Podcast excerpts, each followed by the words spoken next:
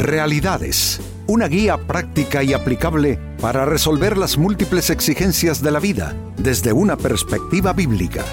Con nosotros, René Peñalba.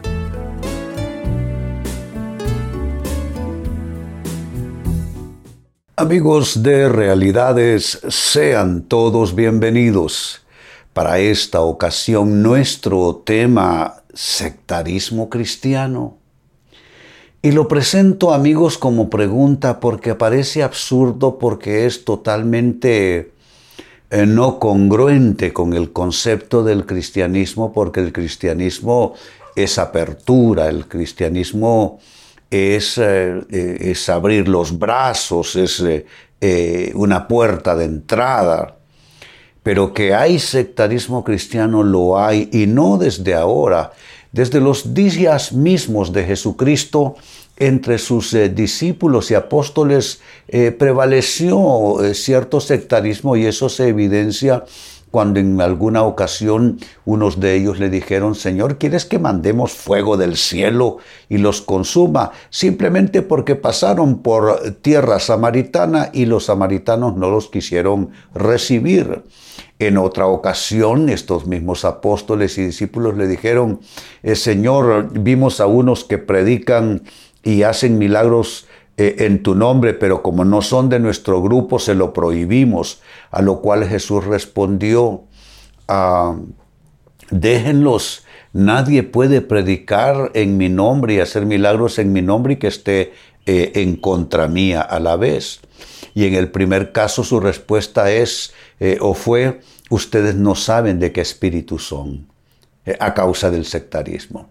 Pues eso parece que siempre está presente entre las filas de los cristianos hay creyentes bastante sectarios, hay iglesias bastante sectarias, hay pastores bastante sectarios, que cuando observan algo que no es conforme lo que ellos creen o lo que ellos practican, entonces atacan a esos creyentes o a esos eh, grupos. Pues de eso es que pretendo ah, enfocar nuestra reflexión el día de hoy, sectarismo cristiano. Se lee en la primera carta a los Corintios capítulo 3, verso 4 y se ve que aún Pablo estaba lidiando con esta situación. Dice, cuando uno de ustedes dice, yo soy seguidor de Pablo, y otro dice, yo sigo a Apolos, no actúan igual que la gente del mundo. Y pues, por supuesto que sí, cuando adoptamos una actitud sectaria, caemos en el mismo plano de los grupos políticos, que de manera sectaria se atacan unos con otros. Muchas veces no les importa el bienestar del país, lo que le importa es simplemente hacerle oposición al que está gobernando la nación, por lo cual no solo le hace difícil esa acción de gobierno, pero también nos perjudica a todos porque nos roban la paz al estar en esa eh, situación sectaria. Pues es triste, pero Pablo está hablando de lo mismo. Mire que Pablo y Apolos como si fueran candidatos en, el ámbito político, unos dicen yo soy de Apolos, otros dicen yo soy de Pablo, y otros que se las dieron de más espirituales terminaron diciendo no, no somos ni de Pablo ni de Apolos, yo soy de Cristo. Pues ah, eso eh, eh, prueba lo que estoy diciendo, que este, este fenómeno actitudinal y conductual no es eh, algo de épocas pasadas o algo inexistente, mejor dicho, entre las filas cristianas, sino que es algo que se, se plasma aún en las Sagradas Escrituras y que nos alcanza hasta nuestros días. La gran pregunta que yo te haría, amigo, amiga, es si eres una persona sectaria en cuanto a tus creencias de fe. Rechazas a los que tienen alguna eh, variación entre lo que tú crees y practicas. Rechazas a los que tienen quizá un giro teológico diferente al tuyo. ¿Mm? Rechazas a los que eh, ponen eh, ciertos acentos y ciertos énfasis. Pues la verdad es que ¿Debemos tener diferencias? Pues por supuesto que sí, pero en nombre de las diferencias atacar a los eh, que piensan y sienten diferente y practican diferente, tratándolos como adversarios, esa es una actitud sectaria que debiéramos corregir porque no le hace bien al cuerpo de Cristo que es la iglesia. Y eso nos lleva entonces a la interrogante, ¿qué daños hace el sectarismo cristiano? ¿Provoca daños en el cuerpo de Cristo? Por supuesto que provoca daños y atención a esta lista que traigo a continuación. Un daño que provoca el sectarismo cristiano es que cierra las puertas del reino de Dios al no creyente. Digo esto porque el no creyente al observar las luchas intestinas del pueblo de Dios al escuchar de que unos cristianos eh, critican a otros, que unas iglesias atacan a otras, que unos pastores atacan y contradicen a otros, entonces el no creyente termina diciendo, están locos, ese, no es un pueblo eh, de Dios eh, santo, santificado, no se aman ni entre ellos. A mí me da pesar cuando yo veo en distintas plataformas digitales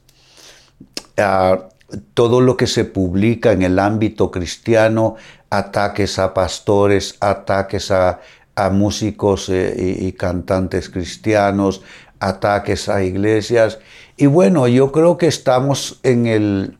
Estamos en la mira del mundo. Eso es inevitable que el mundo a nosotros los cristianos nos eh, observe con una actitud crítica y que lo que no les parezca de nosotros lo viertan en críticas ásperas. Yo digo que eso es normal, hasta Jesucristo fue criticado, pero me refiero más bien, y es lo que censuro, críticas entre creyentes, rechazo entre creyentes, ataques entre creyentes. Eso es lo que perjudica seriamente al cuerpo de Cristo y al final se cierran las puertas del reino de Dios a los incrédulos porque ¿Qué fue lo que dijo Jesucristo en la oración sacerdotal de Juan 17?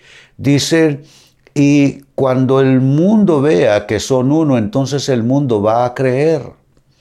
Pero si el mundo no ve nuestra unidad, si el mundo no ve más que contiendas y luchas y rechazos y críticas entre nosotros los cristianos, el mundo no va a creer. ¿Qué otro daño hace el sectarismo cristiano? Provoca enfermedad espiritual y particularmente me refiero a la enfermedad espiritual de la crítica, el rechazo y la división. Crítica, rechazo, división.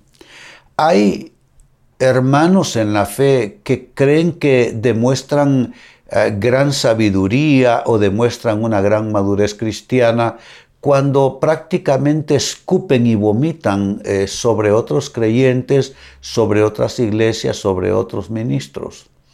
Eso solo es un indicio de ser un cristiano carnal y mundano, porque es, eh, eh, es, es mundo y es carne estar mm, maltratando a los hermanos en la fe, cuando Pablo ya lo explicó en sus cartas que nosotros no podemos servir de tropiezo a nadie eh, en ninguna manera. Y que, que hay hermanos débiles en la fe, pues posiblemente, pues posiblemente. Pero la Biblia nos habla de tratar con cierta caridad cristiana al hermano débil en la fe. Entiéndase por un débil en la fe, uno que es más sensible a cosas que tal vez nosotros como creyentes más maduros hemos superado. Entonces la madurez no se demuestra criticando a diestra y siniestra, la madurez se demuestra eh, con amor, con compasión, con misericordia a las personas que por la razón que sea piensan y actúan diferente a como nosotros en lo personal lo hacemos. Entonces, amigos, es enfermedad la que se esparce. Son, son virus, son bacterias, son gérmenes que espiritualmente afectan al cuerpo de Cristo. Los, los, niños, los chicos jóvenes aprenden a criticar, a rechazar, a morder, a comer a los demás, cuando debieran estar más bien orando, bendiciendo el cuerpo de Cristo, pidiendo que el Espíritu de Dios se enseñoree de su cuerpo, que es la iglesia. Yo no digo que aplaudamos cosas que quizá teológicamente no nos parezcan, por supuesto que no, pero tampoco digo que estar en una contradicción día y noche, eso tampoco lo resolverá. E, el tema de las diferencias teológicas deben de dirimirse y de resolverse dentro de las iglesias. ¿Y cómo se resuelve? ¿Desde el púlpito criticando a otros cristianos y a otras iglesias? Claro que no. E, esto es a través de los procesos de educación cristiana, de formación teológica y doctrinal de los creyentes y de formación discipular. Es allí donde a la persona se le va formando el pensamiento, pero no es formar el pensamiento, no es educación cristiana estar hablando mal de otros con una Biblia en la mano, porque esto provoca enfermedad espiritual que es crítica, rechazo y división. Un tercer daño que hace el sectarismo cristiano es que promueve un espíritu de sospecha y un espíritu de malicia entre los creyentes. Y ya Pablo nos dijo que debemos nosotros guardarnos de todo espíritu de sospecha entre nosotros. Estar sospechando los demás es estarle buscando dónde está lo malo en lo que dijo, dónde está lo malo en lo que hacen, miren cómo cantan, eh, miren lo que hacen eh, eh, en el culto. no puede ser así. Cuando yo era muchacho, las polémicas entre las iglesias eran diferentes a las de hoy día.